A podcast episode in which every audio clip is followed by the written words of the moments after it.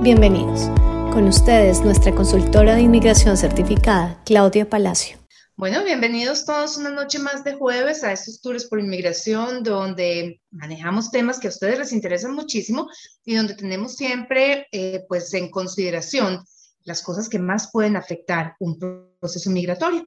Y por esa razón, hoy tenemos una invitada especial. La semana pasada les decíamos que en algún momento íbamos a tener em, a Ana Baxter de Paragon nuevamente hablándonos de CELPEP, porque nos hacía falta una parte del examen por considerar. Ustedes saben que ya en nuestro canal de YouTube están la parte de listening, de speaking y de eh, reading era, de writing. Y bueno, ahora nos toca la última. Y para eso tenemos esta noche aquí a Ana Baxter. Ana, buenas noches, ¿cómo estás? Buenas noches, sí, muy bien. Emocionada por estar aquí hoy día. Hemos ya pasado un, poco, un poco de tiempo que no nos hemos visto, pero muy feliz de estar aquí. Muy querida Ana, muchas gracias. Bueno, y como siempre, nos acompañan Carolina Rodríguez y Salud León. Carolina, Salud, ¿cómo están? Hola Claudia, buenas noches. Buenas noches Ana, bienvenida nuevamente a nuestro programa y bueno, bienvenida a toda nuestra audiencia que se conecta esta noche como todos los jueves a Tour por Inmigración en Canadá. Buenas noches Claudia, buenas noches Ana, buenas noches Saru también, buenas noches para todas las personas que nos están viendo hoy. Bueno, y nada, ¿por qué eh, estamos siempre tan pendientes de lo que pasa con inglés y de traer a Ana, de pedirle que nos dé algunos tips de cómo presentar este examen de inglés y todo lo demás? Y yo creo que para los que han hecho en algún momento una evaluación de sus perfiles migratorios, la razón de por qué hacemos tanto énfasis aquí en Palacio Immigration en estos tours de inmigración en inglés es porque definitivamente un porcentaje muy, muy alto del Express Entry depende del nivel de competencia que tengamos en uno de los dos idiomas oficiales. Y pues para nadie es un secreto que el 90% de Canadá se mueve en inglés, así que si algún idioma tenemos que aprender es justamente esto, es el que nos va a dar la posibilidad de poder conseguir un buen trabajo, de crecer profesionalmente, de venir a un colegio, a una universidad a estudiar, y pues de ahí sale todo este énfasis que hacemos.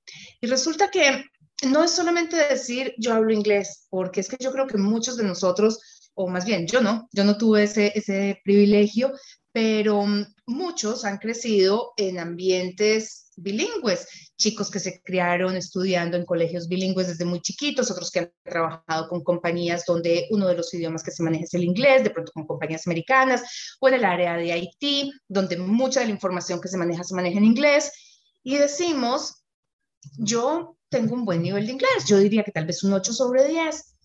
Cuando yo les pregunto en consulta a la gente, ¿por qué tan alto me dicen justamente eso? Porque trabajo con una compañía americana, porque em, estudié en inglés, porque tomé clases en la universidad, porque viví un año en Canadá y lo estudié. Pero resulta que estos exámenes, yo diría, y Ana me corregirá ahora, no están diseñados para medir conocimiento, sino perfección. Y cuando hablamos de perfección, ni siquiera los nativos llegamos allá. Y por eso tan importante conocer qué es lo que espera un evaluador, por eso conocer qué es lo que hay detrás, qué es lo que ellos están midiendo. Porque los que han seguido estas partes, o sea, todos estos webinars de, idioma, se dieron cuenta que en el primero que hicimos, que creo que fue el de Speaking, Ana, tú me corregirás, mm, yo me reí muchísimo porque cuando tú me preguntaste cómo le diría yo a mi, a mi abuela eh, qué le quería llevar esa noche para la comida a su casa, yo, mejor dicho, me regué en prosa y en verso, en, en una forma tan, tan políticamente correcta que a ti te faltó poco para reírte con toda la razón, porque pues no es la forma en la que uno se comunica con la abuela. Y ahí es donde están las grandes dificultades. Entonces, Ana está aquí para contarnos cómo manejar esto, qué se espera, cómo subir esa nota, cómo tener un mejor puntaje porque de esto depende en gran medida que tengamos una posibilidad de residencia. Y funciona igual para los que están dentro o fuera del país.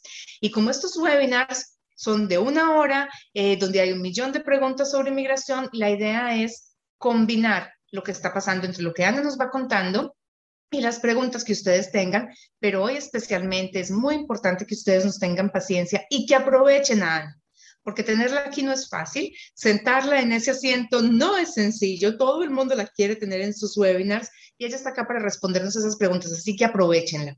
Y yo creo que ya sin darle muchas más vueltas a esto, Ana, yo te voy a dar paso a ti para que nos cuentes cómo arrancamos con este CELPIT. Bueno, muchas gracias por la, la introducción.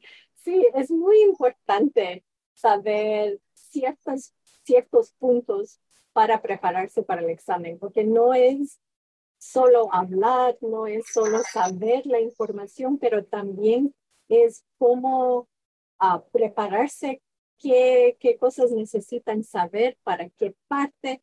Entonces, siempre estamos buscando ciertas cosas en las, en las respuestas. Entonces, queremos ver eso en la respuesta. Entonces, a veces, la, aunque uno sea nativo, cuando uno está respondiendo, puede ser que hable demasiado de otra cosa, no está hablando de lo que le están preguntando o están repitiendo la misma información y no se dan cuenta. Porque a veces tengo a gente que vienen, que han hecho la prueba dos, tres, cuatro veces y tienen las, las mismas, los mismos puntajes y no cambian, pero es porque no saben qué tienen que cambiar, qué tienen que enfocarse en. Pues hay muchas cosas que uno debe saber antes de hacer el examen. Y uno si puede tomar clases o puede hacer alguna cosa un poco más para prepararse para esos exámenes. Pero este es un buen, un buen lugar para empezar. Entonces vamos a, vamos a hablar sobre eso. Entonces el enfoque de hoy día va a ser uh, reading. Entonces es la parte de, de la escritura. Entonces vamos a no es Reading es lectura. Lectura, perdón, sí. hasta, hasta la información. Eso se llama Lost in Translation. y como pueden ver, no soy nativa en español. bueno, yo aprendí por mis padres que son de Ecuador, dando gracias. A, yo puedo entender todo, pero sí, a veces me cuesta un poco las palabras y por eso le tengo aquí a Claudia para que me ayude también. Pero imagínate, Ana, eso que te pasa a ti en español nos pasa a nosotros en inglés. Y eso es lo que hace que aprender un idioma ah, sea emocionante, sea frustrante, que además sea tremendamente retador. Pero para solucionar uno de esos problemas, yo creo que Carolina, ustedes tienen también los programas de preparación para CELPI, ¿verdad? Dentro de las cosas que ustedes ofrecen, los programas que ustedes ofrecen tienen instituciones que los dictan, ¿cierto? Sí, claro, Claudia. Dentro de nuestras instituciones también tenemos eh, preparación para el examen de CELPIT. Y bueno, de una vez les cuento, estos programas están abiertos también. Eh, dependiendo del estilo de vida, de los horarios que las personas necesiten, en este momento están eh, virtuales, también los tenemos, hay algunos que están presenciales, entonces pueden escoger de lunes a viernes o pueden escoger también el horario de los fines de semana. Bueno, ahí tenemos ya una solución para todos los que están aquí cruzando los dedos para que nos sigan subiendo los puntajes en el Express Entry. Es una gran ayuda. Listo, voy, voy a compartir mi pantalla. Ya, ahí pueden ver la, la información.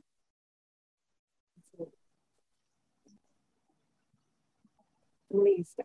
Ok, vamos a empezar. Entonces, lo general lo voy a decir rápidamente, pero después voy a enfocar en reading.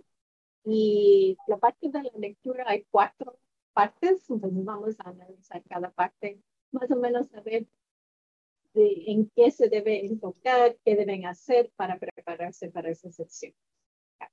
Bueno, sí, hay muchas formas de prepararse. Uno puede ser tratar de uno mismo, ver libros, recursos, materiales, pero si hay esa oportunidad de tener otra persona que ayude, como con Carolina, que les pueden ayudar, porque normalmente para speaking y para writing es sumamente difícil saber cuáles son los errores que uno está haciendo.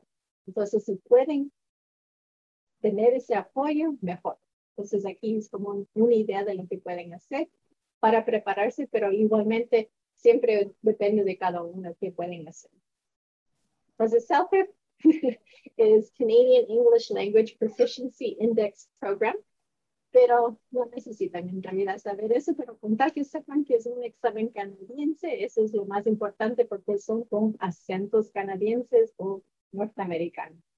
El precio del examen, si lo están haciendo el examen completo en general, pues para listening, reading, writing, speaking, eso es para residencia permanente, el costo es 280 más el impuesto.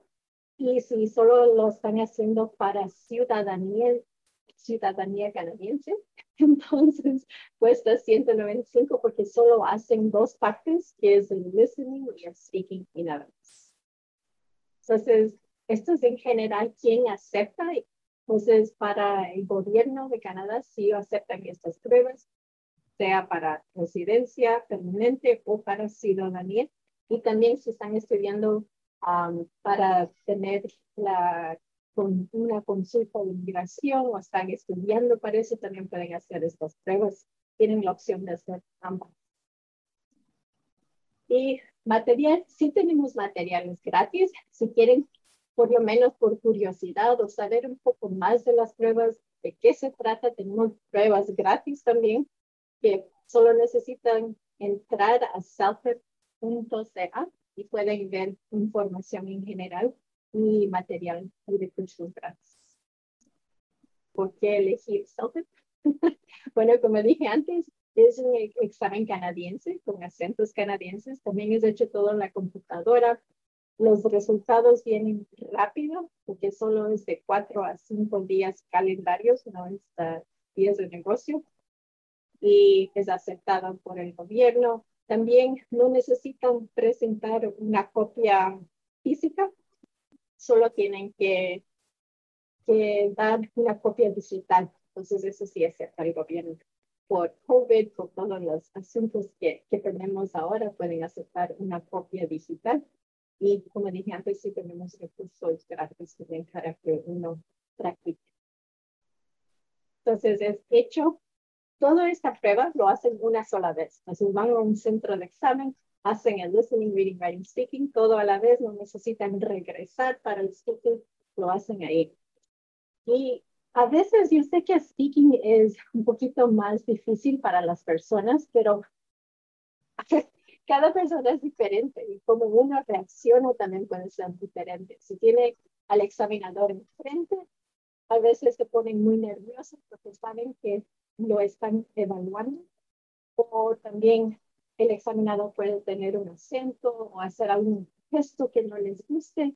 Entonces, eso también le puede incluir en cómo uno está dando el examen. Entonces, en este caso, solo estás en la computadora, enfrente de la computadora y hablando con la computadora. El reading, hoy día vamos a conversar sobre eso. El texto y las preguntas están en la misma pantalla. En el writing van a ver el word count. También tienen, ah, si hacen un error, va a estar subrayado, entonces pueden ver si tienen un error, uh, pueden cortar, copiar. Entonces hay diferentes herramientas que se pueden utilizar en, en la escritura. El listening, puedes uno, puede uno manipular el volumen si necesita que sea más alto, más alto. Y siempre van a tener ahí el reloj digital para que sepan cuánto tiempo tienen para hacer el examen. En total es tres horas, pero en realidad depende de cada persona porque todos empiezan igual, pero no terminan igual. Entonces, si yo leo más rápido que otra persona, yo continúo, no tengo que estar esperando para esa persona que termine. Si tienen alguna pregunta, hasta mientras me lo dicen. Tenemos Dale que ya vamos a empezar a bombardearte, pero mientras tanto. Listo. Entonces, hay más de 80 centros en el mundo.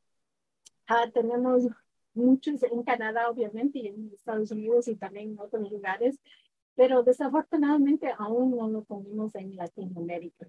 Pero si están cerca aquí o en Estados Unidos, lo pueden hacer allá, o dependiendo en donde estén, si están la India, en Singapur también lo pueden hacer ahí, pero desafortunadamente hasta mientras no hay, pero cuando esperemos para el próximo año si hay cambios, ahí les iremos.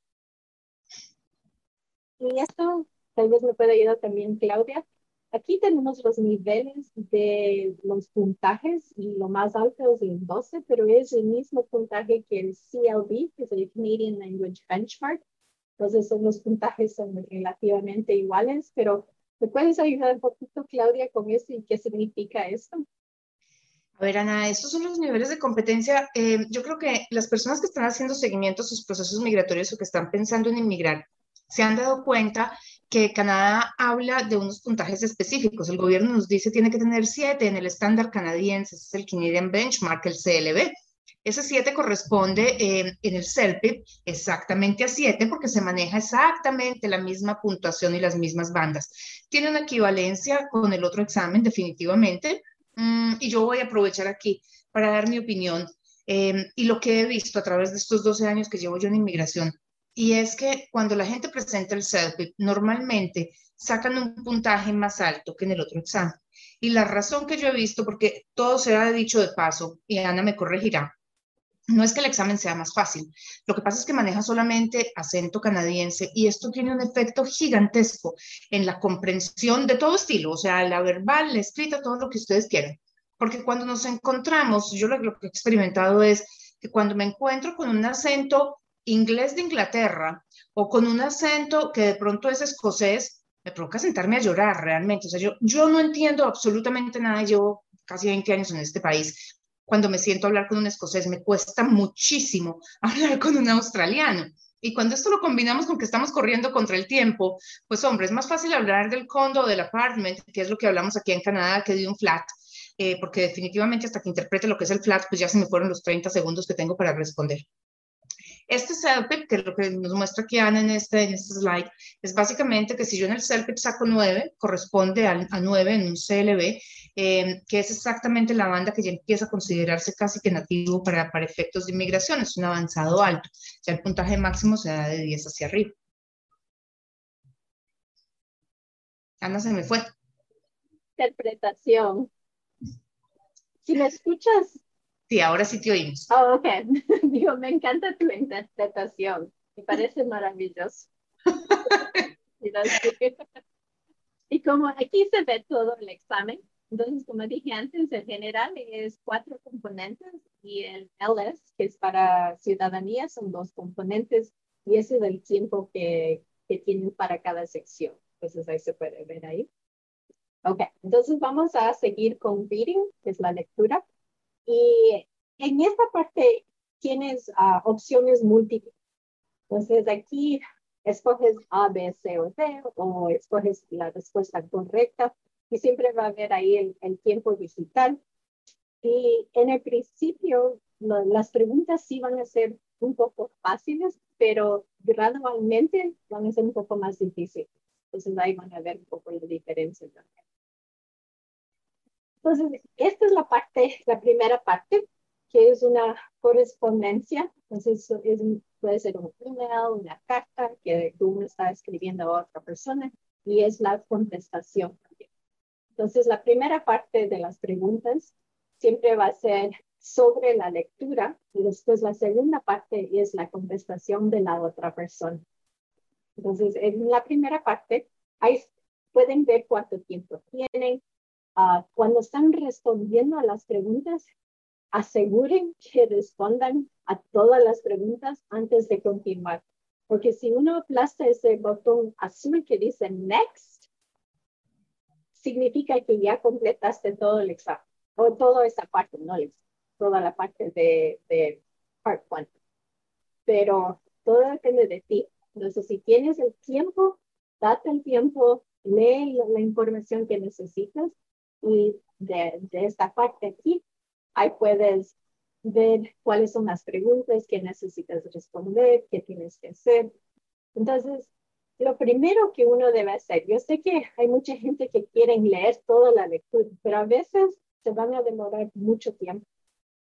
Lo que normalmente sugerimos es leer las preguntas, ver cuáles son las personas importantes porque normalmente esta parte es un poco más fácil porque estás escribiendo a un amigo, una amiga, una, a un familiar, entonces el vocabulario no va a ser tan difícil. Entonces, vemos cómo está situado y vamos a continuar con la otra parte. Sí, vamos a hacer un ejemplo de eso. Ok. Entonces, lo que tenemos que, o lo que sugerimos es que veamos el pasaje y vean en general de qué se trata. normalmente pueden leer, por ejemplo, las primeras dos um, frases o la última frase de cada párrafo para tener una idea de qué se trata. Pero si, todo, si empiezas a leer todo, a veces cuando estás viendo la pregunta y, no sabes en dónde está, otra vez tienes que leer toda la información. Pero como siempre van a tener papel y, y pluma o un esfero, cuando, cuando tienes esa oportunidad de la primera, del primer párrafo, trata de escribir algo de qué se trata, porque así te va a ayudar en las preguntas también. Y la mayoría de, de las partes va a ser muy similar. Entonces, y después leer las preguntas, eso es lo más importante. ¿Qué, qué, qué, qué están preguntando? Entonces, en la primera parte donde dice Maria's mother is now, entonces ya sabemos Maria's mother. Entonces ahí tienes que buscar en la lectura en dónde está eso. O en el número dos, in a few weeks, Maria's son Marco will, Marco es importante. Entonces, a veces son fechas, pueden ser nombres de las personas, pero aquí nombres va a ser importante, porque como uno está interactuando, está escribiendo un, un email o una carta a la otra persona, eso va a ser importante. Y siempre en los detalles tienen nombres de otras personas o fechas de otras personas, entonces eso va a ser muy importante para esto. Ok.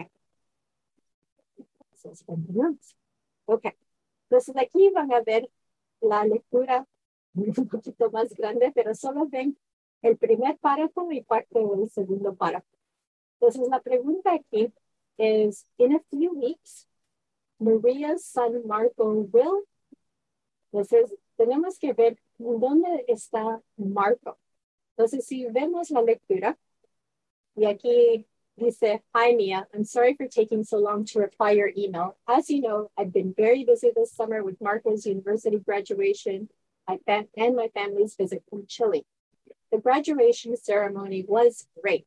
Too bad you guys couldn't make it. We understand it's a bit of a drive from Calgary. You were truly a missed. my mom remembers you well from when we were kids.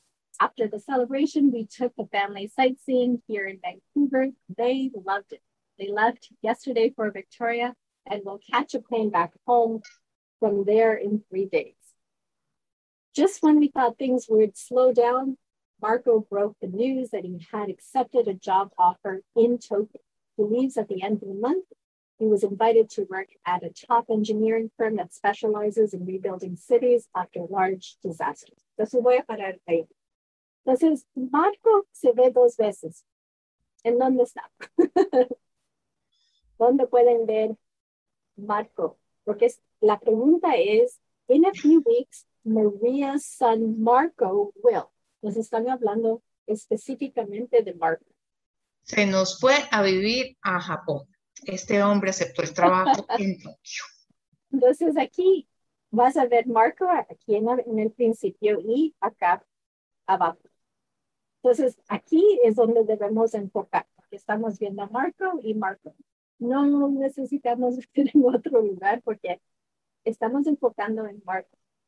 Ahora, están diciendo, in a few weeks, Marco will graduate from university, visit his family in Japan, start a new job, or visit Mia in her Japan. En el principio están hablando de Marco's University graduation. Entonces no tiene nada que ver con in a few weeks, porque ese ya pasó. Entonces, en la otra parte aquí dice, just when we thought things would slow down, Marco broke the news that he had accepted a job offer in Tokyo. He leaves at the end of the month. Entonces, esto es reciente. Entonces, esto es lo que va a ocurrir. Entonces, él va a ir a Tokio. ¿Pero por qué? In a few weeks, ¿qué va a pasar? ¿Se va a graduar? Is he graduating from university? No. This is lo eliminamos. Is he visiting his family in Japan?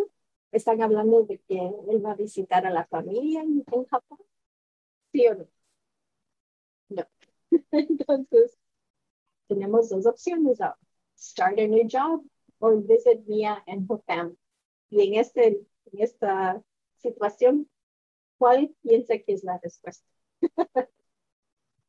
Y ahí es donde juega, que uno tiene que leer completo y leer todas las opciones, porque Marco no se va, o sea, no es que se vaya para Japón, sino que aceptó una oferta de trabajo.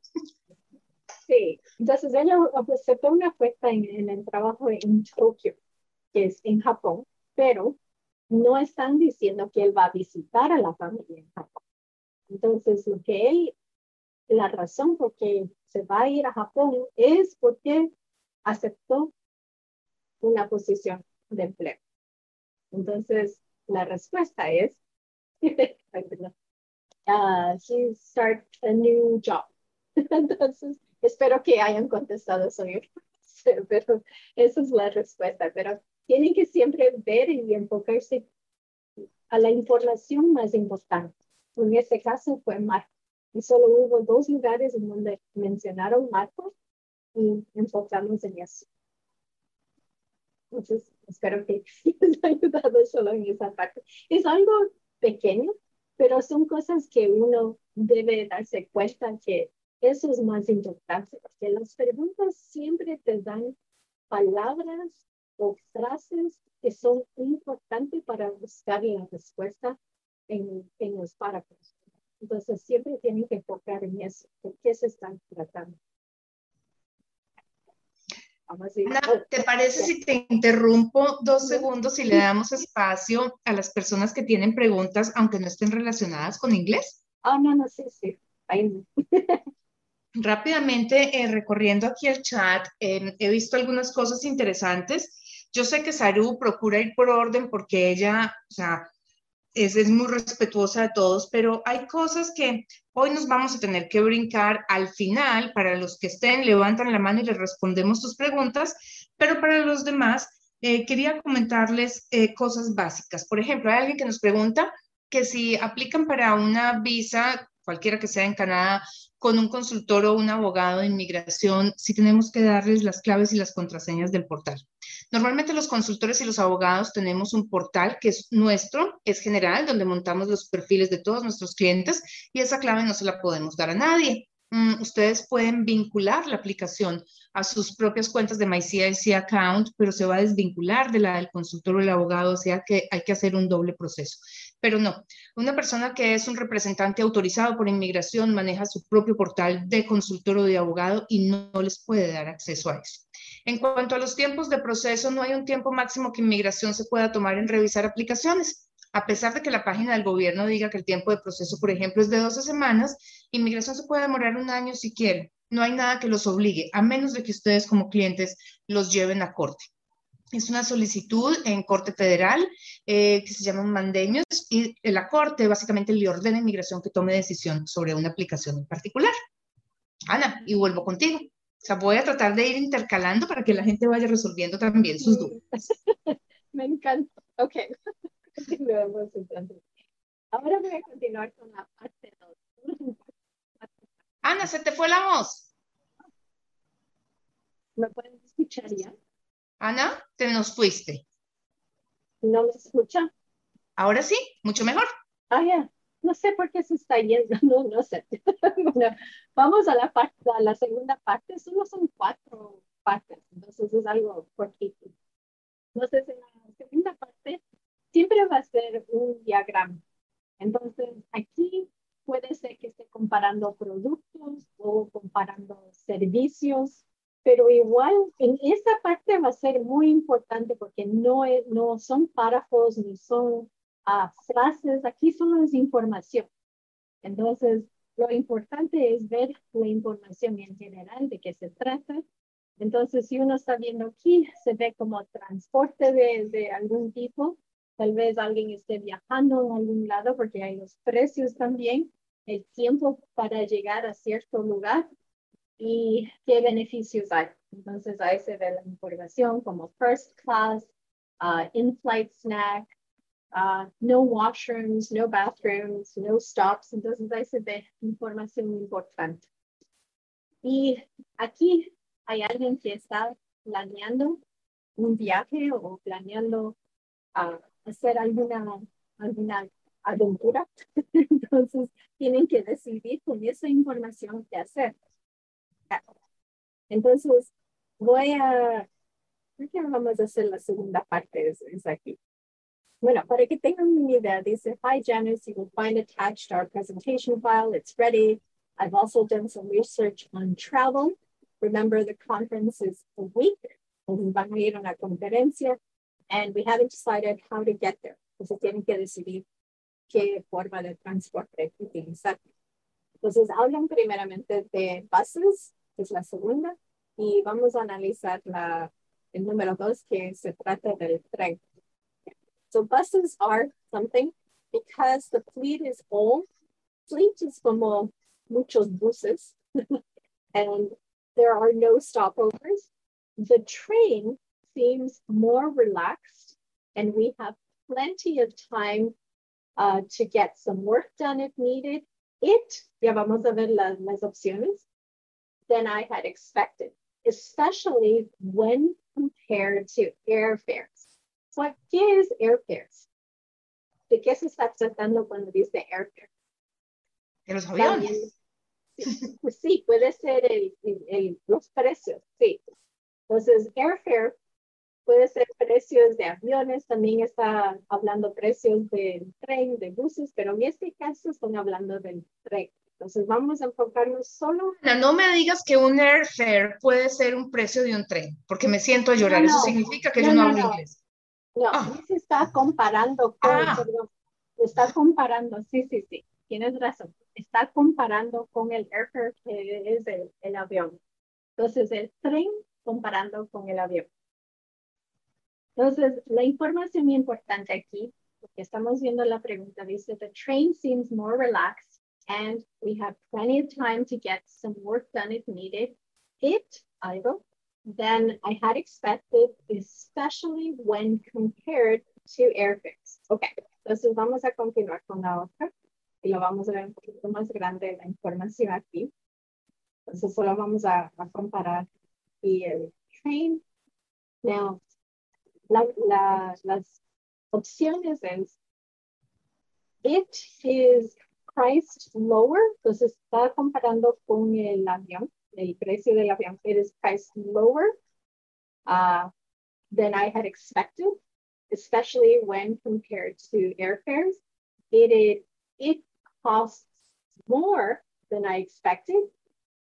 It is less convenient than I expected, or it seems slower than I expected. Entonces, de nuevo estamos comparando aquí los precios del avión del. Entonces, si estamos viendo a esta información, ¿cuál sería la respuesta? El train, me voy a regresar desde aquí. It is priced lower, es más barato o no? Entonces voy a regresar. El train no es más barato que el airfare, entonces es más caro. Eso es uno. It costs more, eso sí vemos que sí cuesta más. Es less convenient, pero están hablando de conveniencia, de ir allá, no hablan sobre eso, entonces no estamos viendo eso. It seems slower, entonces están hablando de qué tan rápido es, un problema eso, la rapidez de llegar allá, porque aquí dice, ah, voy a regresar aquí, dice, trains seem more relaxed and we have plenty of time to get work done or some work done if needed. Entonces el tiempo no es problema para, para esta persona, entonces no, no están refiriéndose a eso.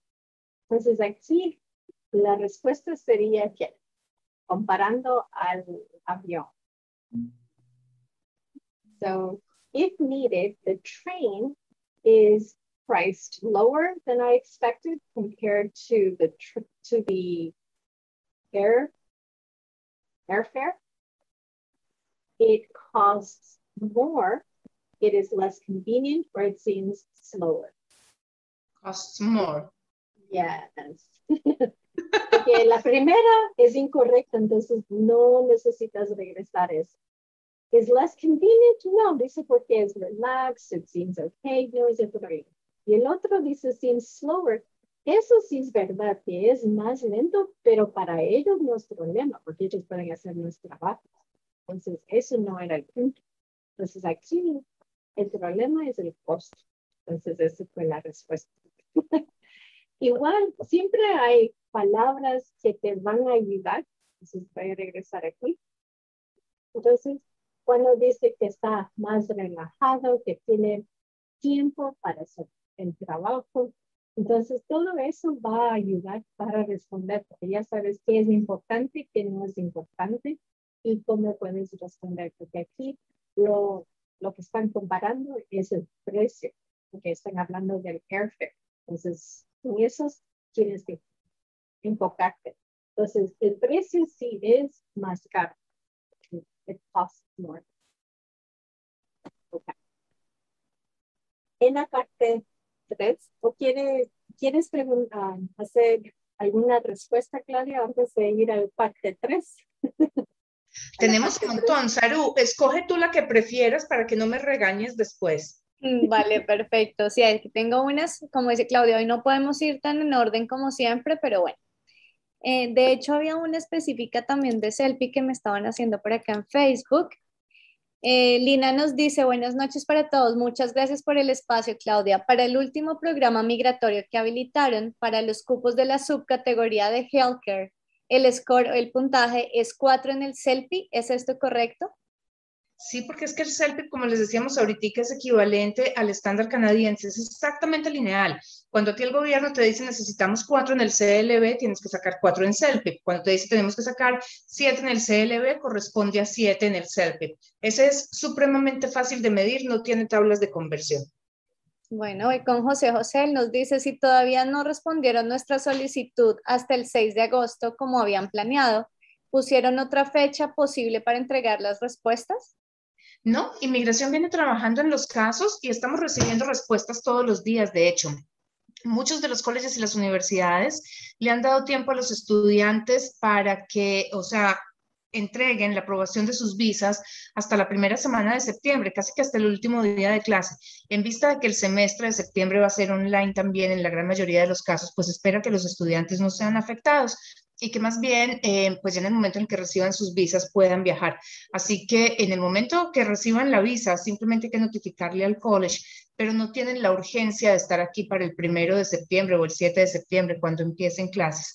Eso obviamente depende de los colleges. Inmigración está trabajando a marchas forzadas porque en estos días, o sea, del 6 de septiembre para acá hemos visto una cantidad de, de respuestas a visas increíble y sabemos que están trabajando, pero pues definitivamente, como les decía ahorita, no hay una fecha máxima que le ordene inmigración a tomar una decisión de un proceso en especial. O sea, no es que digan, inmigración está obligado a tomar decisión de un permiso de estudio en 12 semanas. No, esos son tiempos promedio.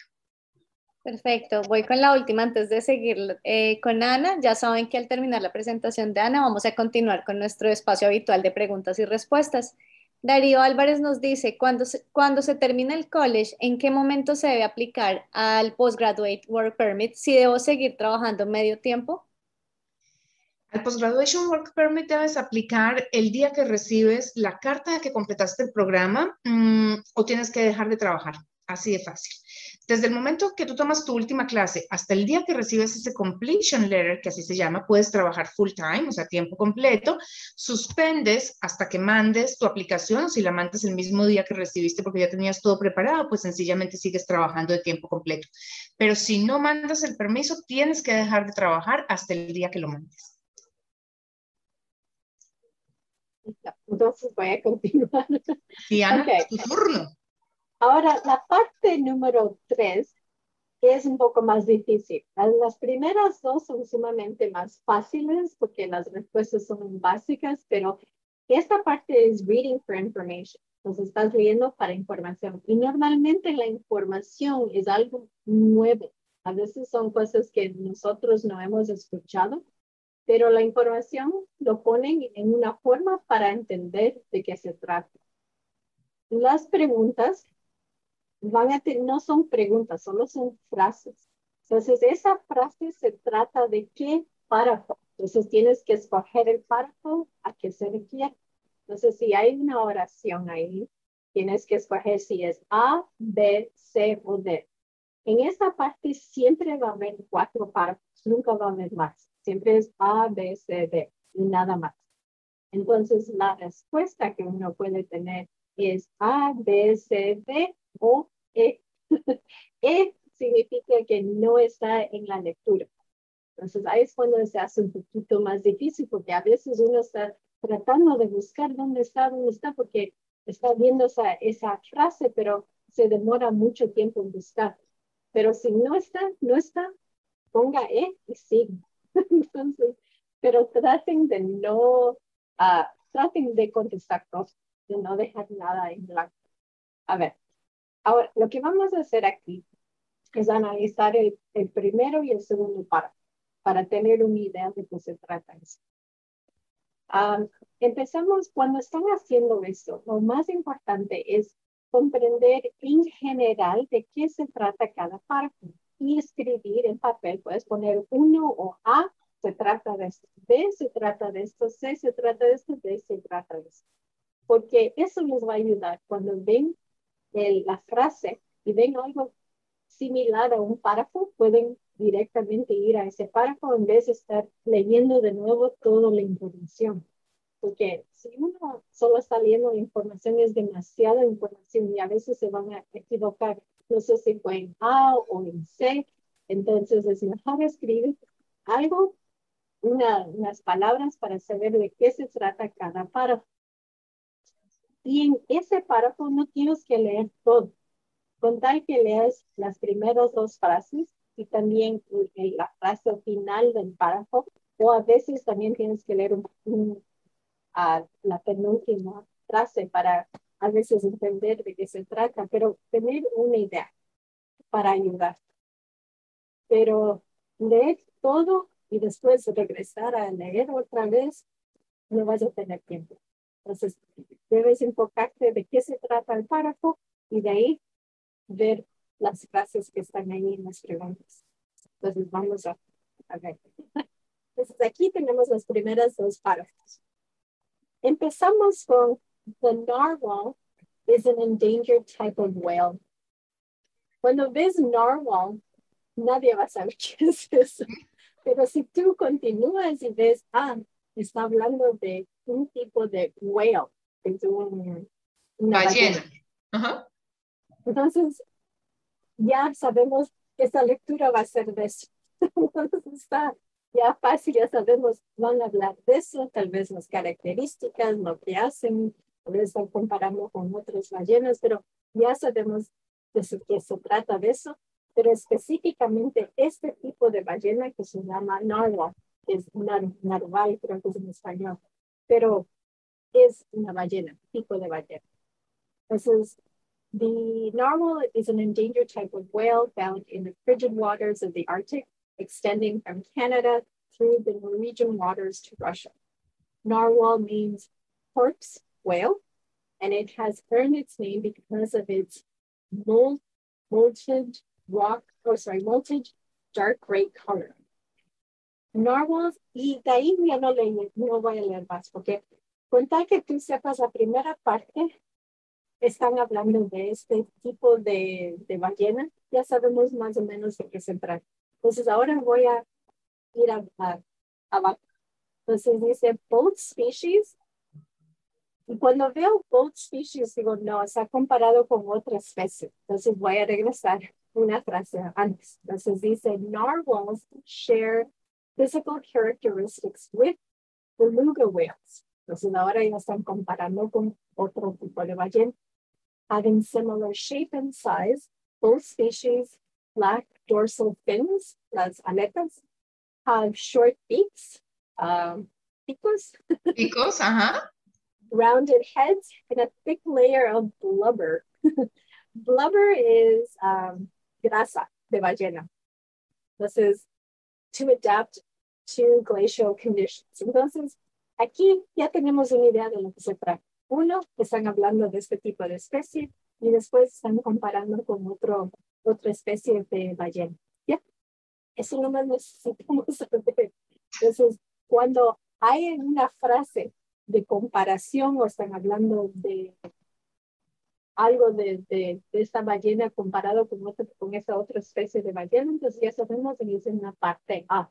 Ya no, no hablan de otras cosas, no hablan de lo que come, no hablan de, de nada más, no hay la historia y tampoco, no dicen cuándo aparecieron. Entonces, esta información no está ahí. Y si hay una frase que habla, por ejemplo, lo, de lo que comen, yo sé que no está en parte A y no tengo que leer esa información. Entonces, en la parte B, solo voy a leer parte y al, al final también. The narwhal's distinctive characteristic lies in the presence of a long 5 point, oh, 2.5 meter spiraling tusk that protrudes from the male's foreheads resembling a unicorn.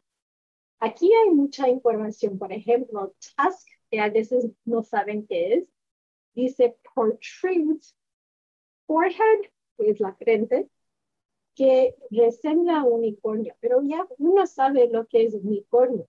Entonces ya sabe que hay algo que está saliendo de, de la frente, sin saber lo que es tusk, sin saber qué es protrudes, ya saben por lo que pusieron esa palabra unicornio, con eso ya puedes entender de lo que se trata, porque están diciendo que esa es una de las características de, de esta ballena narval, que tiene como algo que parece como un, unicornio.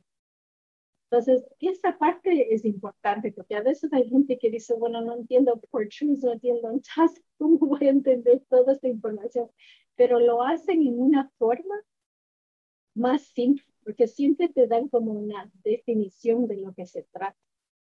Entonces no, no deben estar asustados con mucha, mucho vocabulario. Task pueden relacionar con el elefante que tiene tusks también. Entonces es colmillos. Pero la, aquí, cuando solo ves tusk, a veces no le relaciona, solo que sepas que el elefante y sabes el vocabulario colmillo, ya sabes más o menos de qué se trata pero unicornio, eso fue más fácil. Ah, dime la verdad, ¿estas ballenas realmente existen o son una creación de selfie? Porque se oye espectacular. Es real. Si uno pone, hace en Google, busca la información, va a ver cómo se ve. Si hay fotos. parece como una espada, en realidad parece una espada larga de 2.5 metros pero sí, existe. Divinas, se ven, o sea, suenan espectaculares. Sí, bueno, ya sabemos eso. Entonces, vamos abajo y vemos, dice, they are much shorter, straighter, pero si yo veo they, no sé de lo que se está tratando. Entonces voy a regresar una frase antes. Dice female tusks. Ahora está comparando con la, como es un los machos y las hembras. Sí, con, las hembras ballenas. Entonces, aquí están ahora comparando con la ballena hembra. Entonces, así ahora ya sabemos que en este párrafo, uno están hablando de los colmillos y dos, la comparación con eh, las hembras y los machos. machos, gracias. Iba a decir masculino, femenino, pero no es lo mismo. Pero entendemos. Sí. Entonces dice, female tusks have more regular defined morphology. They are much shorter. Entonces el comillo es más, más pequeño. Straighter. They do not collect as much algae on the surface. Si no sabe lo que es algae, continúe. Porque hay, siempre va a haber palabras que, que no van a entender. Entonces, si siguen thus appearing wider, entonces es más blanco que esta ballena. Entonces ya sabemos algunas comparaciones, algunas características. Entonces, eso nos va a ayudar. No leí toda la información, pero ya más o menos sé de lo que se trata. Entonces, ya con eso, ya tengo información. Ahora vamos al, otro para, a la otra pregunta. Ahora aquí tenemos la, la pregunta. Entonces, no es en realidad una pregunta, es una frase. Entonces dice aquí, There are physical differences between males and females. Pues voy a regresar para que vean. There are physical differences between narwhal males and females. ¿En qué párrafo, de qué párrafo están hablando eso? Que hay diferencias físicas entre las macho y hembras narwhales. En el B, que ah, era que nos hablaban de que era más blanco, más corto. Son más lindas las niñas. Exacto. Y la respuesta va a ser B. ¿Ya? Es esto. Entonces, y aprendimos, y aprendimos de las narwhals. ¿Cómo se pronuncia? Narwhals. Narwhals, pero son narvales. Y en la segunda, aquí no tenemos la, la otra información, pero digamos que esta es la frase. Dice, narwhals are also referred to as death-like, como la muerte. ¿ya? Pero vimos eso en A o en B. Hubo esa información que sí, las sí, sí lo, son... sí lo leímos en alguna parte. The corpse whale, en A. Okay. Entonces dice aquí, they are death-like. See, narwhal means corpse whale, and it has earned its name because of its molted gray color. So they're referred to as death-like, como a corpse. Entonces, así ya sabes que es, hey, entonces hay formas de ver o comparar, porque a veces no van a poner exactamente las mismas palabras, pero va a haber similitudes. Entonces, siempre va a haber otras palabras que, que tiene algo de similaridad a, a, otra palabra que está en el párrafo. Entonces, eso les va a ayudar también a eso. Entonces, es como un ejemplo ahorita que estamos dando, pero si vemos todo el párrafo, puede ser que haya otra información, pero cada párrafo va a ser muy distinto y siempre es algo específico. Ahora, si hay una frase que, digamos, número cuatro, dice, narwhals present puzzling social interaction. En esa parte aquí, están hablando de interacción social, pero no vimos eso de uh, A o B, solo vimos comparaciones, pero no están hablando de algo diferente en las interacciones. Entonces, por lo que no vimos en A, B, digamos que no está en C ni D, entonces la respuesta sería E. Y no tienes que regresar, buscar, ver si está ahí, porque si la, la información no está, es E, pero no, que no se demoren tanto tiempo en estar buscando, porque ya sabemos más o menos de, de lo que se trata cada párrafo, y eso les va a ayudar también. ok, muy bien. y bueno, continuamos con las preguntas antes de ir a la cuarta parte. Vale, salud. Yo veo dos preguntas relacionadas con Selfie. ¿Ya las viste tú o las leo yo? Eh, pues si las tienes a la mano, yo voy buscando acá la segunda si tienes la primera. Ok, hay una persona que nos pregunta, Ana, si para la parte de speaking está todo el mundo sentado en el mismo salón y cuáles son las posibilidades de que, o sea, se interrumpan el uno al otro, de que se genere algún tipo de confusión o que alguien no sea capaz de manejarlo porque hay mucho ruido. Bueno, ahora por COVID están separados a más distancia.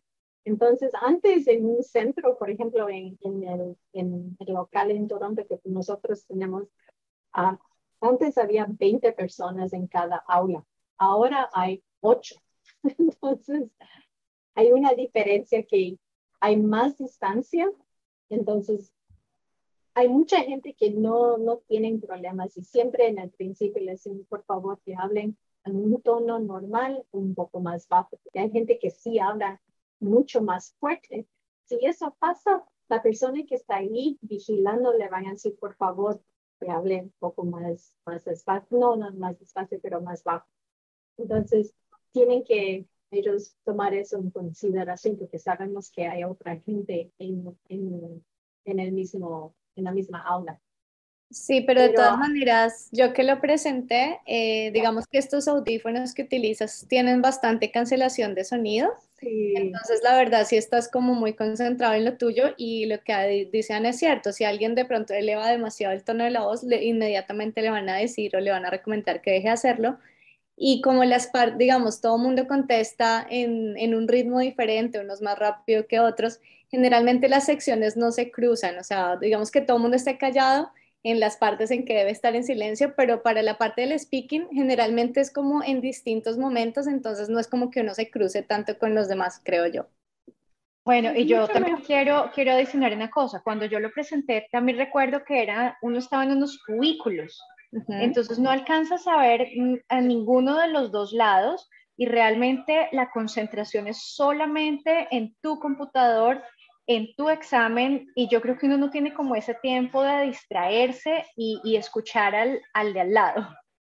Sí, totalmente. Acá había otra pregunta. Eh, Sharon nos dice, Sharon Rubiano, Mientras estoy en Canadá con mi Postgraduate Work Permit, ¿puedo hacer cursos de inglés para los exámenes de CELPI en este caso? Y la respuesta es sí me toca darla a mí y mm, resulta que sí. Sí pueden tomar los cursos de preparación porque son un par de horas a la semana solamente, eh, no son cursos que confieren un título y es algo bastante corto. Especialmente en este momento que son virtuales, pues digamos que no afecta una vez regresemos a los salones de clase, estos no son programas de inglés de un año, es un programa de preparación y no sé si Carolina o, Ana nos puedan decir cuánto tiempo dura y cuál es la intensidad horaria, pero realmente es muy, muy corta. Eh, sí, realmente los programas que nosotros ofrecemos eh, virtuales en este momento eh, es dependiendo del estudiante, dependiendo cómo se sienta el estudiante para presentar su examen. Entonces, obviamente nosotros tenemos eh, máximo, creo que son seis o siete niveles, cada nivel es de un mes, pero el estudiante puede, puede decidir en qué momento presentar su examen. Entonces, realmente esto lo decide cada persona. ¿Cuántas horas son, Carolina? Porque si son seis o siete meses sí me preocuparía eh, para la parte migratoria, o sea, pero ¿cuántas horas a la semana son? Dependiendo también de, de qué, mm, eh, de qué mm, intensidad. el slot, el slot, la intensidad lo quieras tomar. Porque hay, uno, hay unos que es de lunes a viernes y son solamente dos horas, o hay unos que son solamente los sábados y son oh, cuatro, cuatro horas. Pero, o sea, lo que te digo de seis a siete niveles es porque nosotros más o menos manejamos ese, mm, esa cantidad de niveles. Una persona que llega con un nivel muy, muy bajo de inglés puede empezar en un nivel 1 de CELPIC. Pero si ya lleva algo más de inglés, si ya lleva, si tiene un nivel un poco más alto, realmente no va a entrar al primer nivel, va a entrar a un nivel mucho más adelantado. Bueno, pues si van a empezar por nivel 1, yo creo que es mejor que tomen un programa de inglés y después se, enfrenten, al CELPIP, porque la verdad es que esos exámenes están hechos para medir perfección, o sea, por más que uno no quiera, a mí me parece que, que son difíciles de todas maneras, vale la pena la preparación. Ana, y volvamos contigo entonces para terminar con esta parte 4.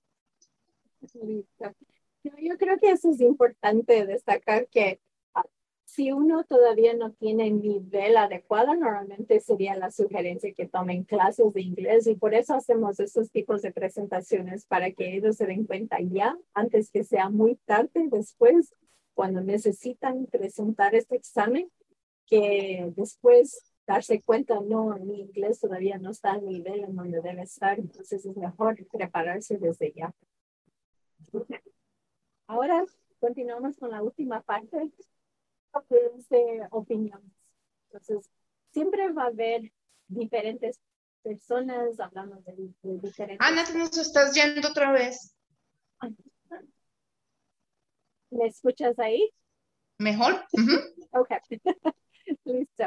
Entonces, en esta parte es más de opiniones. Entonces, hay varias personas que van a decir una cosa y otra persona tal vez esté de acuerdo o no esté de acuerdo con esa cosa. Entonces, los nombres de las personas, tal vez las fechas también aquí va a ser importante, pero los nombres sí. Y normalmente se refieren a las personas con el, con el apellido.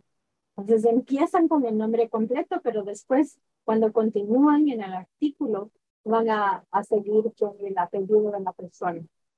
Entonces la primera parte no siempre va a ser de lo que se trata, puede ser como una introducción, porque este es un artículo.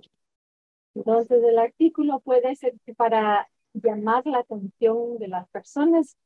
Empiezan con el primer párrafo y después empiezan, después siguen con la información importante. Entonces aquí tenemos, por ejemplo, visitors walking through Carleton, High School are often surprised when they pass Bradley Gordon's French class and see students riding on exercise bikes and sitting on yoga balls. Is it a French class? Or is it a gym class? Well, it's a bit of both. Entonces aquí tenemos como una idea que tal vez van a hablar de, de este profesor que se llama Bradley Gordon, que da clases de, de francés, pero no es una clase común y corriente.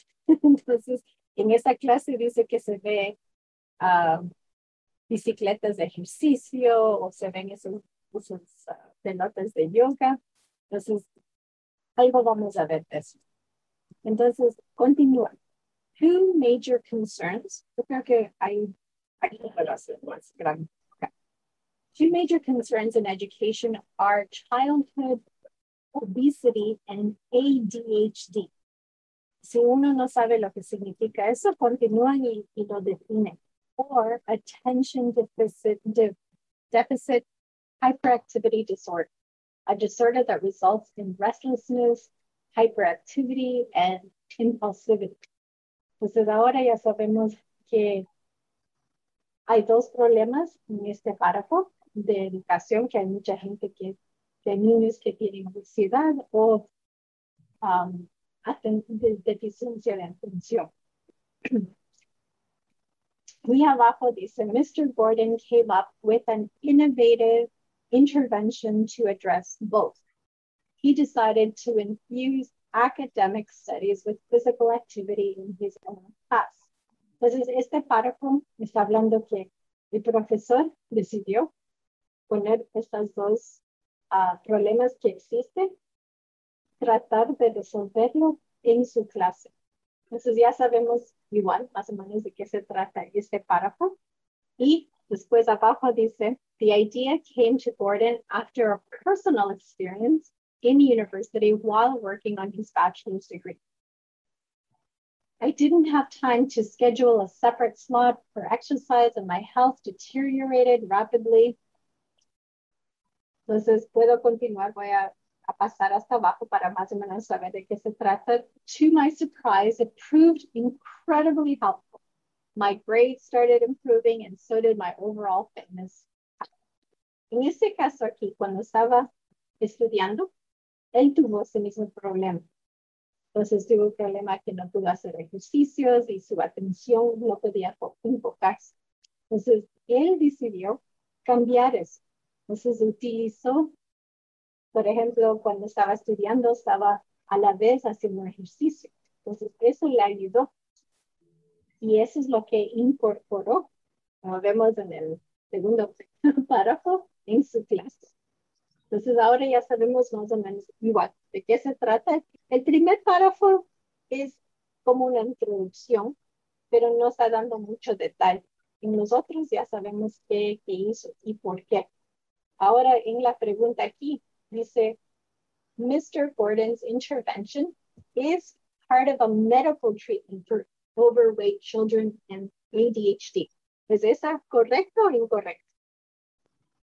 Entonces, mm. él, hizo esto por razones médicas, un tratamiento médico. No, entonces lo sacamos y ya no tenemos que, que buscar esa información. Mr. Gordon's intervention was inspired by his own successful experience as a student. Ajá, esa es. ¿Puede ser? Ok. Puede ser eso. Vamos a seguir por si acaso, pero eso parece la respuesta.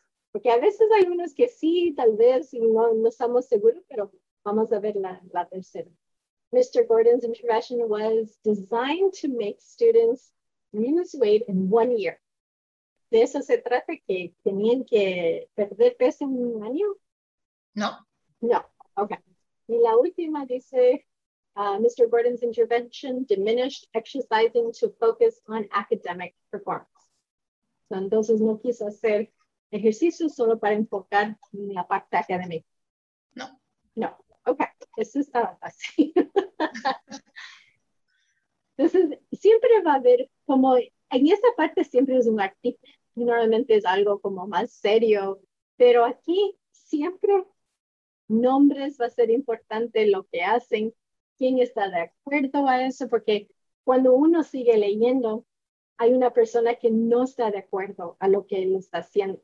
Entonces, siempre va a haber una persona que está diciendo, no, no me gusta esta idea. Si decimos, por ejemplo, niños deben utilizar el teléfono en las clases, Entonces puede ser que un profesor lo hizo y, hizo actividades con, con los celulares en la clase, pero siempre va a haber otra persona que dice, no, eso no es bueno por esas razones. Entonces siempre va a haber ese tipo de, de información en esta parte. Ya, y aquí están algunas estrategias que pueden hacer. Entonces, el skimming es importante, solo leer partes, no completamente todo, y tratar de comprender en general de lo que se trata. Y después de eso, leer las preguntas, porque eso es lo más importante, de qué, lo, qué información tienes que buscar. Ahí es donde estás buscando ya para información importante. Y de ahí, eliminar las respuestas incorrectas. Si no es, no tienes que seguir leyendo esa información, solo continúes. Y tratar de contestar todas las preguntas antes que se vaya el tiempo, si pueden, porque a veces si hay segundos, pongan una respuesta, por lo menos tienen el 25% de, de tener la respuesta correcta si por un acaso no tienes tiempo para responder todas las preguntas, pero siempre ver ese, el tiempo que, que uno tiene. Pero me encanta que Saro y Carolina han ido, han hecho estas pruebas y tienen la experiencia de ellos mismos, porque eso es importante, porque para mí, yo soy la parte de como profesor, porque yo solo he dado clases de esto, pero y también he dado la prueba, pero no como prueba que tengo que hacer para residencia o para un objetivo. Yo solo lo he hecho porque es parte del empleo que uno tiene que hacer el examen, pero por tener esa experiencia. Pero yo no lo estoy haciendo porque necesito quedarme aquí. Entonces, eso es muy diferente. Pero, pero es cierto. Y es una gran herramienta, Ana, lo que tú nos estás brindando, porque realmente eh, esos cuatro componentes juntos, porque hoy es, digamos, el último componente de los cuatro, hemos tenido estos webinars de los de todas las cuatro partes, tanto del listening, del speaking, del writing, ahora del reading, y si ustedes los, los ven completos cada uno, es el curso, o sea, este es el curso de preparación para Selfie y muchas personas han sacado provecho de ello y, nos han dicho y nos han hecho muy buenos comentarios y yo misma doy fe de eso porque yo también he sido tu alumna a través de este espacio y, y, también me fue muy bien. Entonces, estos tips, estas estrategias, estos consejos y esta explicación tan detallada que nos está brindando Ana es maravillosa y bueno, generalmente va a ser un gran aporte para su proceso porque definitivamente esto es clave para toda la parte migratoria y los niveles de inglés. Y sí, definitivamente el nivel de inglés es determinante en, un proceso migratorio y de aquí la importancia. Hay personas que tienen unos muy buenos niveles, que conocen los exámenes, que los han presentado varias veces y pues digamos que tienen ya la práctica para hacerlo, pero para los que se enfrentan al examen por primera vez, definitivamente vale la pena que tomen un, un curso. Ustedes no se imaginan el efecto que tiene. Para contarles un poco, cuando hablamos de que en Federal Skilled Workers, o que nos pide un 7 en el estándar canadiense, un CLB 7. Cuando nos dicen que un Canadian Experience Class, por ejemplo, nos pide 7, si, si es en un código, o sea, si estamos trabajando en un código 0A o un 5, si estamos trabajando en un código B, estamos hablando de, una, de un diferencial de puntos gigantesco. Por ejemplo, si yo tengo 7 en el CLB, el puntaje que me está dando inglés en la banda lineal en el Express Entry son 64 puntos. Cuando yo tengo 10, que el, estándar canadiense va hasta 12, igual que el CELPIC, tengo 134. Estamos hablando del doble de puntos, solamente en la franja lineal. Cuando miramos esto en el Skills Transferability, estamos pasando de 13 a 50. Y son dos componentes los que miden el inglés en el Skills Transferability, o sea que podemos tener incluso 100 puntos más. ¿A qué me refiero yo con esto? Las clases, o sea, el examen de inglés, tenemos que tomarlo muy bien preparados, porque la diferencia entre sacar 7 y sacar 9 es tener la residencia o no tenerla. Aquí en el, en el chat hay una persona que nos dice que sacó un B1 en el IELTS y que quiere saber cuál es su mejor camino para inmigrar a Canadá. Un B1 corresponde más o menos a un 5 en el estándar canadiense. Resulta que cuando miramos qué podemos hacer con 5, estamos hablando de que tendríamos que conseguir un trabajo no calificado en una, alguna, para alguna nominación provincial o tendríamos que estar ya trabajando en Canadá con un permiso de trabajo en un código B. esto significa que tengo que conseguir una oferta de trabajo desde fuera del país. Conseguir una oferta de trabajo desde fuera de Canadá no es tan sencillo. Es eh, bastante complicado hacerlo. Tiene que ser en algo en lo que yo tenga experiencia laboral, porque de lo contrario, inmigración no me puede aprobar ese permiso a menos de que sea un tratado de libre comercio de uno de los países que no exige experiencia laboral. O sea, estamos hablando solamente de México y Chile. O sea que las cosas se nos complican. Y cuando estamos hablando de que yo tengo un nivel de inglés de 5, la posibilidad de conseguir un trabajo es limitada porque definitivamente yo necesito hablar el idioma para poderme comunicar con mi jefe o con mis subordinados, con cualquiera de los dos o con el público en general.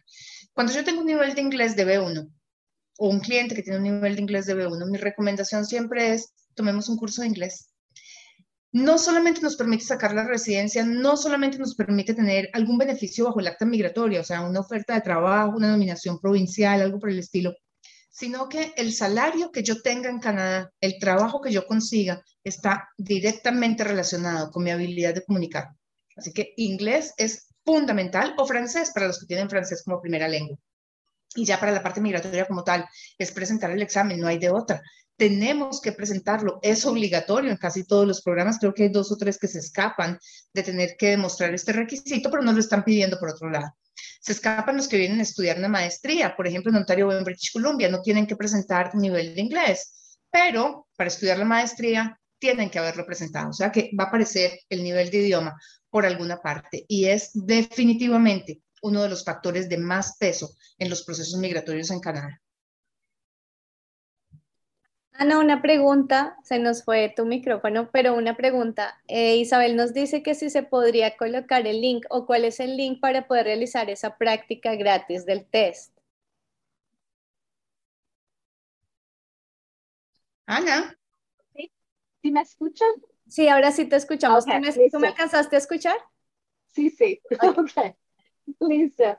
Entonces, lo que pueden hacer, sí, ya les voy a poner el, el link ya en el chat te puedo pero ya, ya los vamos a incluir también.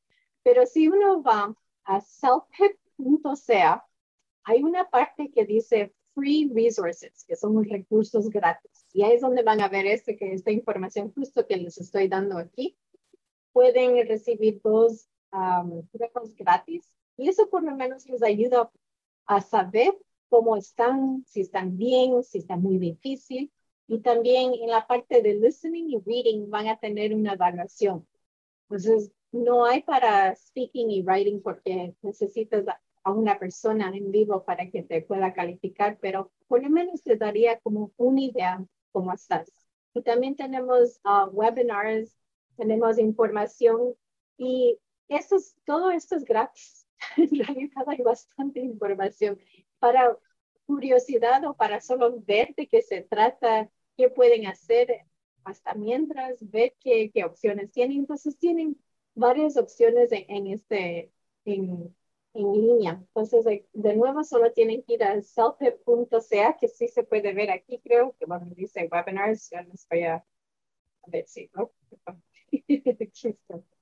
Entonces, aquí dice selfhelp.ca, en la parte de webinars pueden ver ese, pero igual está en el mismo punto donde dice free resources, pueden a ver toda esa información ahí. Y te dan todo, todo lo que necesitas. Tenemos YouTube, Facebook, todo eso, Instagram. Hay toda esa información. Estamos todo ahí.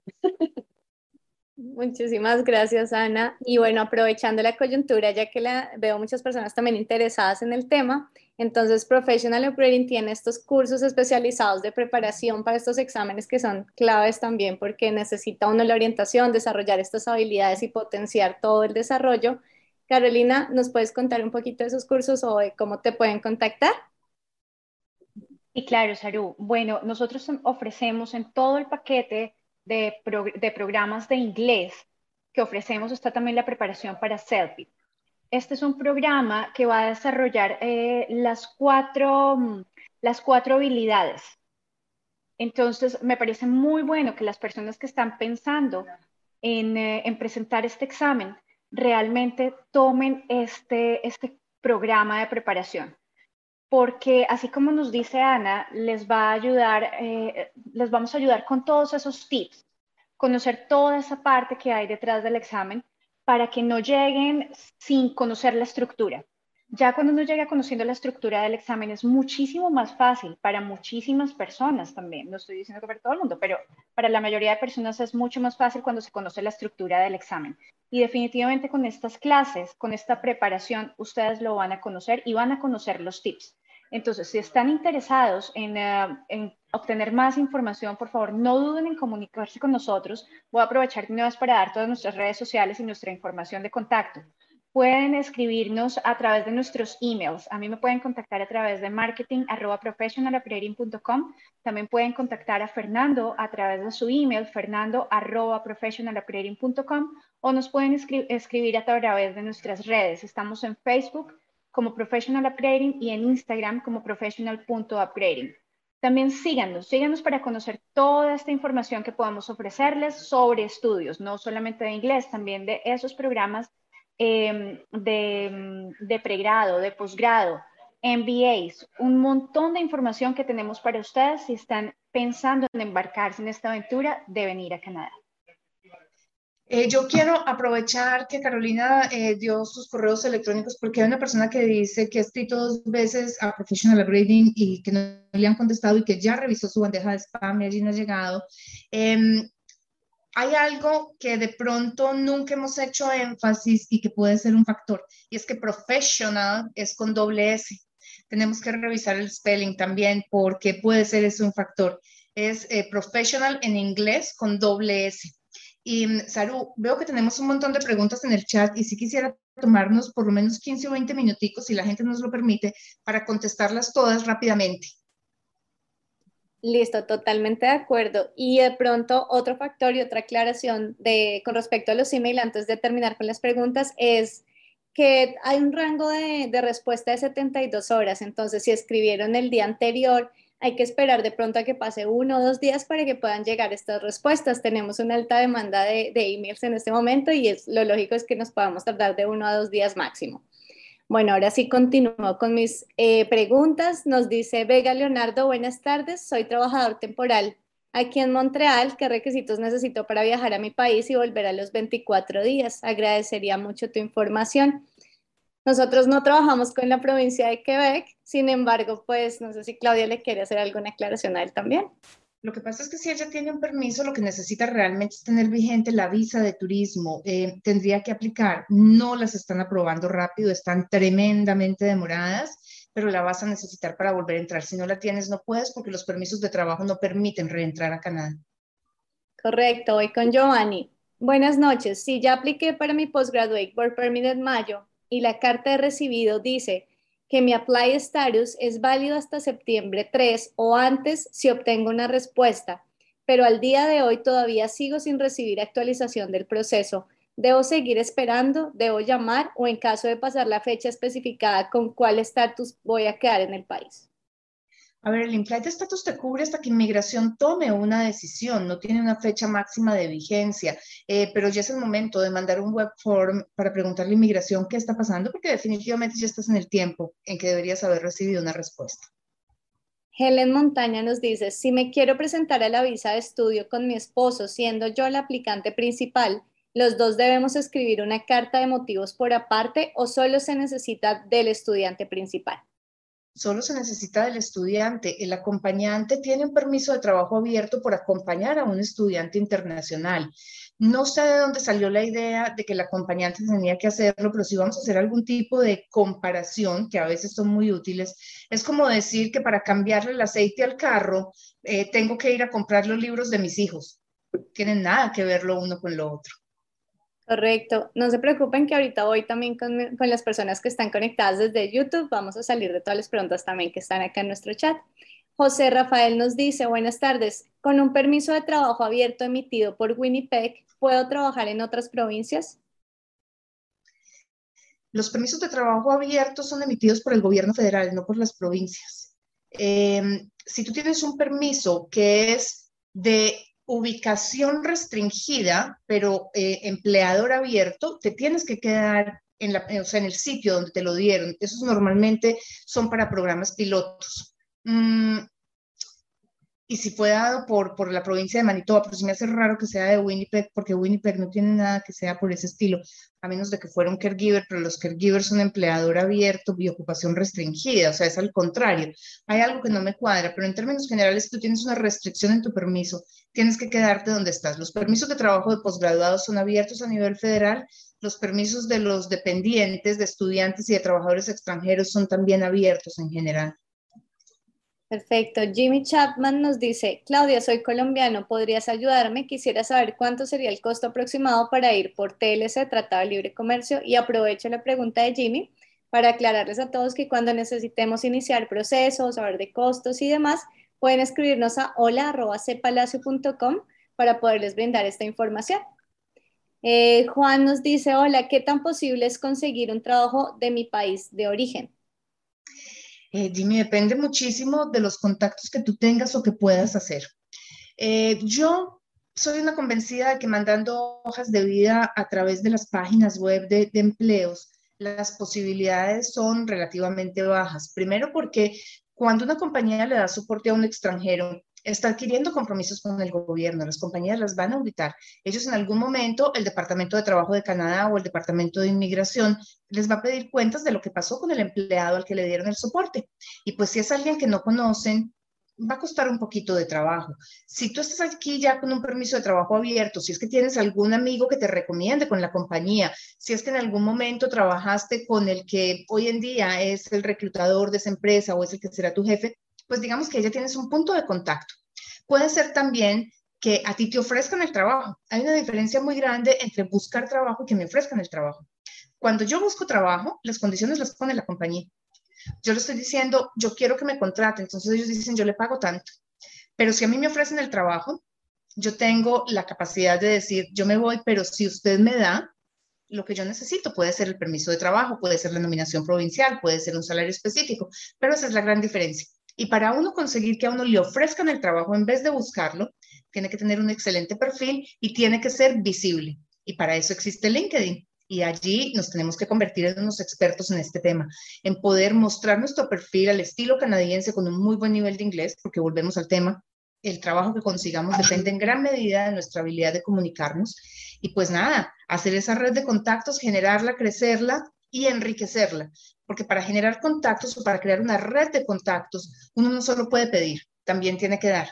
Entonces tenemos que estar allí pendientes de lo que hace la compañía o el medio en el que yo me quiero desempeñar y contribuir también con el crecimiento de ese medio, de esa empresa a través de información. Perfecto. Miguel Zúñiga nos dice, saludos y mil gracias por sus aportes. Una duda, si viajo a Canadá completamente vacunado, pero mi esposo no está vacunado, Mm, perdón, pero mi esposa no está vacunada ni mis hijos menores, ¿debo hacer cuarentena con ellos o yo puedo salir y entrar del lugar donde vamos a estar? Mira, para mí esto sigue siendo, digamos que, ciencia oculta. En teoría, los niños si son menores de 12 años y no están vacunados pueden salir a la calle con sus padres. Tu esposa tiene que hacer cuarentena porque no está vacunada. Y lo que yo no entiendo, o sea, no me cabe en la cabeza y no he podido encontrar la explicación, es por qué el que está vacunado puede salir a la calle si se supone que podría contagiarse, porque de todas maneras se puede contagiar si está con una persona que no está vacunada y el que está vacunado no puede salir. Si a mí me preguntaran, yo diría nadie sale a la calle. Pero lo cierto del caso es que los niños menores de 12 años pueden salir contigo a la calle, pero tu esposa no. Correcto. Vanessa nos pregunta, ¿qué se puede hacer si se supone que inicio estudios el 7 de septiembre? pero no he recibido respuesta de la visa y lo que voy a estudiar vuelve a tener ingreso hasta otoño del próximo año. ¿Es posible cambiar lo que voy a estudiar para buscar en el mismo college algo que inicie en enero o eso implica volver a tramitar una nueva solicitud? Dios, qué decisión tan difícil, porque mira, una de las opciones es que tú empieces el programa virtual sin haber recibido la visa y ya o sea, si te la aprueban, fantástico. Te cuenta el tiempo para el Postgraduation Work Permit y sigues adelante. Si te la niegan, em, el college muy probablemente no te va a devolver el dinero porque ya empezaste a estudiar, porque ya cursaste una buena parte del semestre, lo que sea. Ese es un riesgo que tú tienes que tomar. Si te la aprueban y tú no empezaste mm, y no empieza tu programa en enero, pues la opción es tomarlo en septiembre. ¿Cómo afecte ese lapso de tiempo en tu aplicación de residencia? Ese es un factor que hay que tomar en consideración si es que ese es uno de tus objetivos, porque cada año que pasa perdemos puntos por edad. Cambiar de programa puede ser una alternativa si tú encuentras algo que sea relativamente cercano. Por ejemplo, del área administrativa estabas tomando un, eh, qué sé yo, un project management y que es de un año y pensabas continuar después con, no sé, con supply chain, pues tomas primero el de supply chain y después te vas por el de project management. Pero mm, si lo que venías a estudiar era administración y vas a terminar estudiando cocina, pues digamos que hasta el momento yo no he visto ninguna negativa de un postgraduation work permit o una represalia en residencia por un cambio de estos, pero llegará el día en que lo veamos, porque pues no tiene ninguna lógica que yo le diga a inmigración que mi plan de vida, mi sueño es ir a estudiar administración y yo termine estudiando cocina. Nunca lo he visto, como te digo, eso es una suposición mía, y esto es básicamente porque yo procuro cubrir en las evaluaciones y en, la información que le doy a mis clientes todos los aspectos para que a futuro no se vaya a presentar un problema. Hasta el día de hoy no se ha presentado. Perfecto. Viviana Forero nos pregunta, mi hijo tiene tarjeta de residencia, pero él no vive allí hace más de ocho años. ¿Él tiene la posibilidad de regresar como residente? La cuestión es que la, la residencia permanente hay que renovarla, eh, las tarjetas se vencen cada cinco años y uno tiene que demostrar que ha vivido dentro del país por lo menos 730 días, que son dos años en los últimos cinco. Si él no vive aquí en Canadá desde hace ocho años, lo más factible es que él haya perdido la residencia, a menos de que sea un menor de edad y su padre o su madre sea ciudadana canadiense y él esté acompañándolos fuera de Canadá. En ese caso, el tiempo que él estaba afuera como dependiente de un ciudadano que está viviendo con él cuenta para renovar la tarjeta de residencia. Perfecto. Joana nos pregunta, pasé papeles para la residencia permanente y voy a cambiar de domicilio. ¿Debo notificar ya o cuando me llegue la confirmación? De una vez, porque es factible que te lleguen eh, documentos por correo, o sea, no por email, sino por correo físico. Y si llega a una dirección en la que tú ya no vives y ese documento se pierde, tú no te imaginas el problema que recuperar. Perfecto. Continúo con Lina. Alina nos estaba agradeciendo por responder. Juan David, saqué un B1 en el IELTS, ese ya lo habías comentado. Sí, Isabel Reyes, eh, ya también lo de colocar el link. Eh, Arturo Samuel, ¿cuánto cuesta estudiar inglés y francés en Canadá? Doña Carolina. Bueno, eh, eso es dependiendo de las semanas que las personas quieran tomar. Nosotros ofrecemos cursos a partir de dos semanas en este momento virtuales o a partir de un mes presenciales. Entonces ya dependiendo del tiempo que se quiera tomar, va a depender también el valor del programa. Isabel ahí mismo nos dice, ¿cuál es el costo aproximado de este programa? ¿Puede ser online o tomado desde otro país? Sí, definitivamente sí, en este momento los tenemos virtuales y eh, también tenemos la sede de Vancouver y la sede de Toronto presenciales. Perfecto. Ani nos dice, para estudiar en un college online desde México, ¿necesito visa de estudiante? Si vas a estudiar online no la necesitas, pero la pregunta es si tú quieres buscar un postgraduation work permit a futuro. En ese caso tienes que tener un PGW, eh, tienes que tener un permiso de estudio para que te aprueben un PGWP, tiene que ser el programa en una institución designada y que sea pública para que te lo den. Así que pues lo que hay que considerar son otros factores más allá de si puedes estudiar online o no. De todas maneras, está se nos congeló Claudia.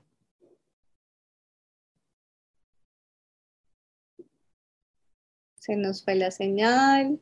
Oh, se nos fue Claudia. Vamos a darle un minuto a ver si vuelve Claudia y si no, creo que terminaremos ahí nuestras preguntas porque definitivamente la experta es ella. Ya lo que sean de preguntas de selfie, de, programas de estudio, con mucho gusto. yo creo que Saru es buena idea que eh, bueno, que podamos decir nuestras, a las personas que nos están viendo nuestras redes sociales. ¿Quieres refrescarlas? Sí, sobre todo las del Palacio, que hoy no hemos hablado de eso. Entonces, ya saben, nos pueden encontrar como Palacio Immigration en Facebook, en Instagram, en nuestro canal de YouTube. Si estuvieron hoy ahí participando de nuestro live, por favor, eh, suscríbanse a nuestro canal. Si están en la página de Facebook, denle me gusta a nuestra página. Nos gusta seguir creciendo como comunidad en Palacio Immigration junto a ustedes por favor, en Instagram, en Twitter, Palacio IC, síganos, denos mucho amor ahí en todas las publicaciones. Y bueno, creo que sí, definitivamente Claudia se nos fue. Entonces, nada, eso sonó terrible, se nos fue Claudia, se nos desconectó. Entonces, Ana, de verdad agradeciéndote de corazón, como diría la doctora Palacios, un millón de gracias por estar aquí, por acompañarnos, por toda esta información tan valiosa que nos aportaste hoy, por esa presentación del CELPI. Ya también ahí en los comentarios podemos dejar tus datos, pues los del CELPI para que ellos puedan ingresar y hacer estos test de práctica. Y ya saben, también para los programas de estudio, los college, inglés virtual, preparación para CELPI con Carolina Rodríguez o Fernando Jaramillo de Professional Upgrading y bueno, damos cierre, quedaron muchas preguntas pendientes, pero en ocho días estaremos aquí nuevamente a las ocho, hora de Toronto. Verifiquen muy bien la hora en su país de origen para que se conecten nuevamente y podamos seguir respondiendo y retomando estas preguntas. Dime, Carolina. Bueno, definitivamente yo también quiero agregar algo, eh, aprovechando ya estos últimos minutos. Eh, si ustedes están buscando un programa de inglés y necesitan nivelar su nivel de inglés para poder acceder a una institución de educación canadiense, no duden en contactarnos. Pero además de esto, no solamente les podemos ofrecer eh, los programas de inglés, también, eh, también están los programas de pregrado y posgrado. Tenemos vínculos con muchos colleges, con muchas universidades en todas las provincias en Canadá. Entonces también podemos ayudarles con, eh, a, buscar ese programa que se adapta totalmente a su estrategia de inmigración. No recuerden contactarnos. Eh, nuestra consulta no tiene ningún costo. La parte de educación, eh, esto sí me lo preguntan mucho y quiero aclararlo de una vez. La parte nuestra, la parte de nuestra asesoría de educación no tiene ningún costo para ustedes ya si están pensando hacer la parte eh, de inmigración que es con Claudia, eh, los honorarios de Claudia son completamente diferentes, para que tengamos en cuenta que Professional Upgrading y Palacio Immigration son dos eh, compañías completamente distintas, pero trabajamos de la mano y los acompañamos a ustedes en todo su proceso. Bueno, Claudia volvió. Volví. la tecnología. Bueno, estábamos dándole paso a Ana también para que se despidiera. Ya estábamos nosotras también despidiéndonos de nuestra audiencia hoy. Sí, fue un gran gusto estar aquí de nuevo con ustedes y esperemos para otra ocasión estar aquí otra vez. Y muchas gracias por todo. Y si necesitan información, Saru les va a dar toda la información para que se comuniquen o si no pueden ir directamente a southtech.ca